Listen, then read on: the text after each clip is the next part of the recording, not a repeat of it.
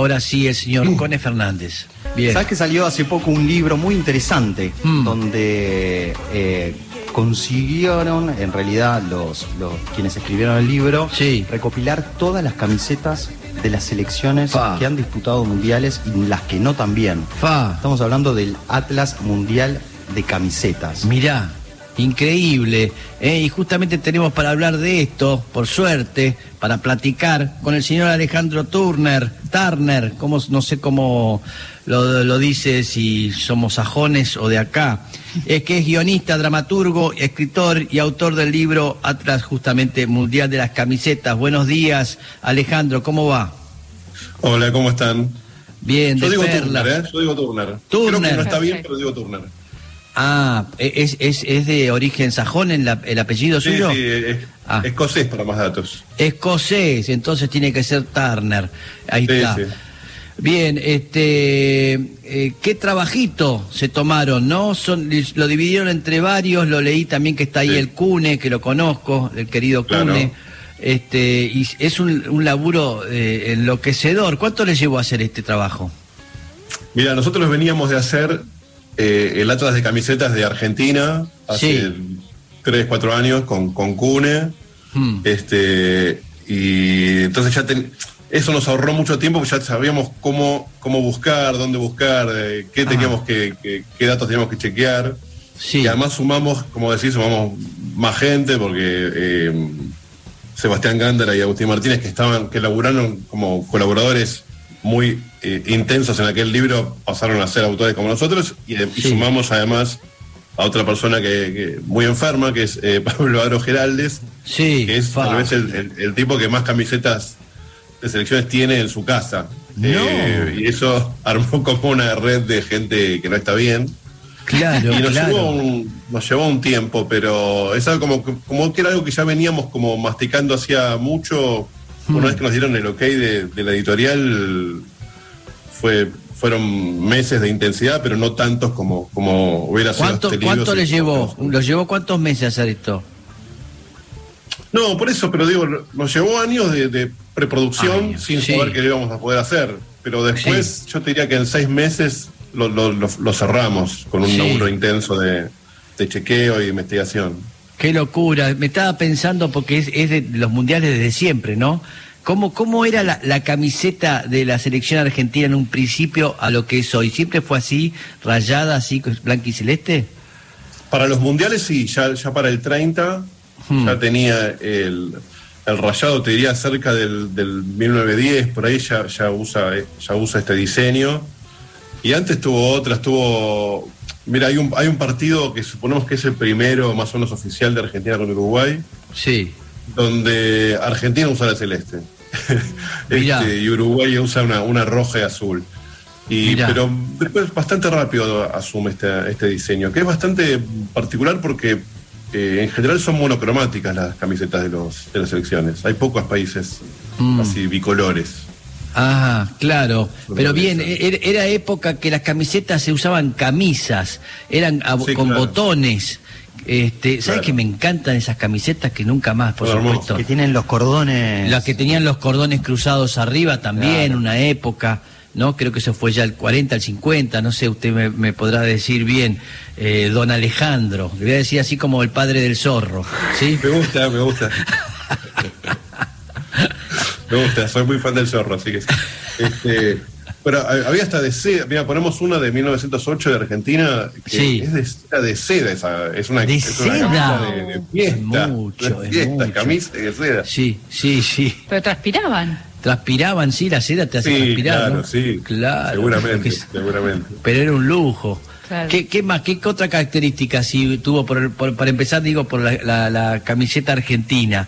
Eh, porque siempre vimos la celeste, la segunda es la, la azul, Azul. eh, pero seguramente hubo de otros colores. Es pocas, mira, hubo alguna blanca en algún momento como segunda camiseta, pero creo que no llegó a usarse en mundiales.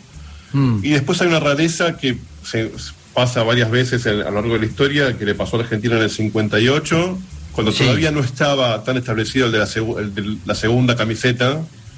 Entonces Mm. los equipos a veces usaban de emergencia otras camisetas para un partido y Argentina usa en el 58 una camiseta amarilla Sí. pero que era de un club local, de un club que no existe más, Mm. de- de- en, en Suecia, del, del Malmo de Suecia. Mira, Eh, ese es el- esa es la gran disrupción, digamos, en los colores de Argentina. Una camiseta Sí. amarilla para, para un partido contra, contra Alemania en, en Suecia.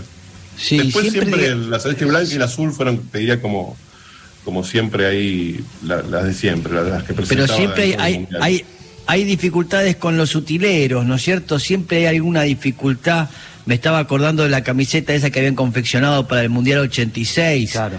Este, Sí, en la madrugada. el- sí, Y a las corridas. a las corridas, gente bordando, mujeres bordando. Pero ahí, ahí la dificultad más que el utilero fue, era eh, la cabeza del doctor Vilardo, digamos.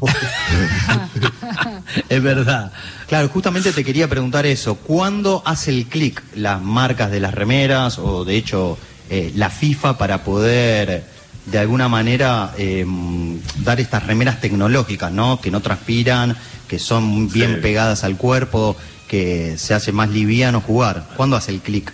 eh, Mira, ese, ese del 86 es un gran antecedente porque en realidad, eh, sabiendo que iban a jugar en la altura y muchas veces al mediodía en México, eh, Bilardo pide una camiseta con, con perforación. Eso es lo, lo más tecnológico en ese momento, es que tuviera como algunas perforaciones. Y Lecoq, que era la marca de ese momento, le hace una, pero para la, para la celeste blanca. Mm. Entonces, cuando tienen que jugar con el azul, eh, ya habían jugado con Uruguay con el azul y la pasan muy mal, y era un partido de noche, y le toca contra Inglaterra también la azul al mediodía, y Bilardo se vuelve loco. y entonces manda, manda a comprar camisetas azules que tienen que ser además de la marca, y muchas, y las compra en un shopping a última hora. eh, unas que además, cuando Bilardo las ve, las quiere tirar y, y las, las, la- las guardan porque a Maradona le gustaron. Claro. Este, si no, creo que no sé, no sé qué pasaba, porque estaba a punto de cuero. ficharlos también.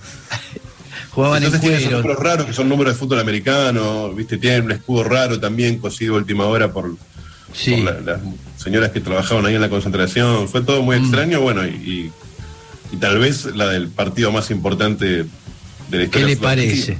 ¿Qué le parece? Así es, estamos hablando con Alejandro Turner, Turner, guionista, dramaturgo y escritor del libro Atlas Mundiales de las Camisetas.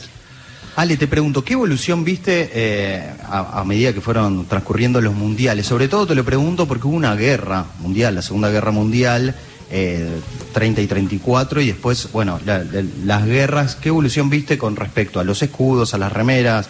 Eh, bueno, Sí. estaba Alemania, estaban todos los países que estaban eh, eh, Eso con las consecuencias Yo te de las que a mí de las cosas que más me sorprendió haciendo ese, yo hice más el laburo de investigación de orígenes de escudos, esas cosas, y a mí fue lo que más me sorprendió cuando vos empiezas a ver cómo las camisetas empiezan a, a estar llenas de, de huellas de lo que está pasando en el mundo, de cambios culturales, bueno, desde tecnológicos de la tela, por ejemplo, hasta culturales, políticos, sociales. Y si vos tomás, por ejemplo, las camisetas del Mundial del 38, no tenés eh, alternativa a pensar que el mundo estaba muy mal. Claro. Ah, Todas claro, las camisetas se tienen, olía, bueno, se olía algo. Claro, mira, la- los alemanes tienen la esvástica, los, los italianos juegan con el, el fallo de, con- de combatimiento, con el arma esa que es Sí. fascista, incluso juegan un, juegan un partido con la camiseta negra directamente. Ma. Eh, y Mirá. después tenés todo lleno de cruces, águilas, águilas bicéfalas. Vos ves esas camisetas todas juntas y decís, esto está a punto de pudrirse. Sí. Y efectivamente, ¿no? Eh, y, y después ves to- todos los otros cambios que, que ocurren, sobre todo en esa en la posguerra, también se ven en las camisetas, ¿no? La llegada de los socialistas, de las Sí. camisetas socialistas y los todo el cambio de, de escudo que hay en esas camisetas, ¿no? Del, salen las águilas bicéfalas y entran los tractores, ¿no? Y las espías. Claro. digo, Claro. todo eso eh, queda como grabado ahí, es, es muy interesante verlo. Sí, y, y usted que estuvo investigando el tema de escudos, ¿qué, ¿qué otra cosa vio particular? Porque es verdad, no tiene que ver con el momento, como dice Alejandro, este político, y van variando los escudos y las, confeccionándolo, pero a veces uno se encuentra con cosas extrañas que decís, ¿cómo puede ser que tengan esto? Le pongan un perro o le pongan, no sé, al escudo. ¿Qué cosa, eh, algo, digamos, particular para, para decirnos al respecto? Mira, eso, si te vas por el lado de los africanos, Sí. que son también más recientes, entonces Sí. ves todo tipo de, de anim- de animales así, leopardos, elefantes, Hay, Mm. hay toda una sección de, de asociaciones y la africana es, es un viaje de ida, meterse ahí en esas páginas. Mm. Pero después lo que encontrás es que en los escudos hay tradiciones que incluso son previas a las banderas. O sea, que vienen mu- de muy, muy atrás. Incluso marcas religiosas. Y entonces ver eso conviviendo con el- este fútbol actual del marketing y de la mega publicidad. Y hay, hay huellas, huellas religiosas en las camisetas que, que, que uno no, no, no- las tiene como muy naturalizadas, ¿no? La cantidad de cruces y de, Sí. este, bueno, el, el- el Islam también, todo el verde, todo el color verde en las camisetas, en muchas camisetas islámicas tiene que ver con, con- con la religión. Entonces, hay como que se mezclan cosas muy mm, casi opuestas, ¿no? Eso, eso está Sí. bueno también ver. Ali, te hago una consulta. ¿Cómo hicieron con la investigación, con las primeras remeras? Te hablo del Mundial del 30, del 34, cuando no había color en las imágenes, Claro. en las fotos. ¿Qué, ¿Cómo hicieron? No sé, llamaron a periodistas de países, obviamente Sí. no te voy a preguntar de Italia porque seguramente era azul, pero de los países que no estamos tan acostumbrados a ver. ¿Cómo, cómo hicieron para investigar de qué No, bueno, color? hay, sí. hay muchas crónicas, ¿no? Muchas crónicas de la época. Este, hay algún tipo de, de- de documentación que se puede que se puede investigar, que los tipos que saben de colores y de fotografías te pueden decir. Eh, em, y después sí, mucho mucho llamado, mucho mucho llamado a asociaciones. Este, hicimos muchas llamadas, muchas llamadas raras, ¿no? Mm, claro, Este, imagino, estos sí. meses a países Claro. que tenían camisetas. Mira, hubo la- yo creo la más divertida es de algún país que tenía camiseta todavía no había jugado- todavía no jugó ningún partido oficial. Mm. Claro, Este, incluimos oficial. algunas secciones. Claro, incluimos Ajá. secciones de países o que no están en la FIFA todavía, que están esperando a pasar a la FIFA, o de que no son reconocidos como países, pero tienen camiseta. Bueno, hay todo, toda, una, toda una zona ahí como muy, muy difusa del fútbol internacional que existe. Y hay, por ejemplo, no me acuerdo el nombre, pero uno de estos pa- países de islas pequeñas eh, Sí. que tenía que nunca habían jugado un partido oficial, tenían colores asignados y llamamos para chequearlo y, y no estaban muy seguros. No. Medio, que, que, que les diseñamos la camiseta, así que si No. mañana al mundial, De ahora en más, la remera es esta, le dijeron. no Bien. sabemos si es así o así. Bueno, le dijimos, ahora es así, como va a salir en el libro. Bien, ahí está, se lo confirmaron. Es, increíble, ¿no? Países que no, no, o lugares donde no tienen una bandera, pero sí tienen el color de la camiseta. Claro, ¿eh? recordemos que hay 211 eh, selecciones asociadas a FIFA Sí. y son 193 las que están en ONU. O sea, hay más en FIFA que en ONU. Mirá, Wow, Sí. increíble. mirá, mirá, Sí. increíble. Bien, eh, Alejandro, gran- gracias por esta plática eh, y por lo que estás haciendo. Eh. No dejen de comprar Atlas Mundial de las Camisetas, el libro escrito, entre otros, por Alejandro Tarn, Tur Turner. ¿Puedo decirle Turner? ¿Sí? Tarno me Turner. encanta, me encanta. Es muy inclusivo además. Está prohibido ahora, está prohibido. Además, Ah, Sí. perdón, no, no. Sí. No ah, perdón, dice. además, Mex, el libro en sí, eh, No, está buenísimo. Vamos a eh, mostrarlo. Sí, a cámara que mostrarlo. los que nos están viendo por, por YouTube. Es eh, este es el, el libro, es increíble. Eh, voy a abrir un poco y ahí ven- se ven todas las camisetas. Mira, de cada lugar, Déjame nombrar a Pablo. Engel, que es el señor que dibujó todas esas camisetas, una por una. Ah, qué locura. Claro, están dibujadas. Es Son como increíble. 1500. Mira, Oh, pobre 1500, bien, ¿sabes qué? Tuvieron Sí. que, tuvo que ir al, al kinesiólogo y, este, hacerle toda la, la mano de vuelta. Bien, eh, gracias Alejandro, muchas gracias. No, Eh. a ustedes, muchas gracias. Bien, ahí está, hablando con Alejandro Turner, guionista, dramaturgo, escritor y autor de este libro maravilloso que es el Atlas Mundial de las Camisetas, ¿eh? No se lo pierdan, es un buen regalo ahora que viene el Día del Amigo, ¿eh? Este, estoy tirando ahí onda, no hay nada mejor que regalar un Y el. Día del Padre, el y el Día viene, del. Padre, ahí está. ¿Qué más querés? Bien, maravilloso.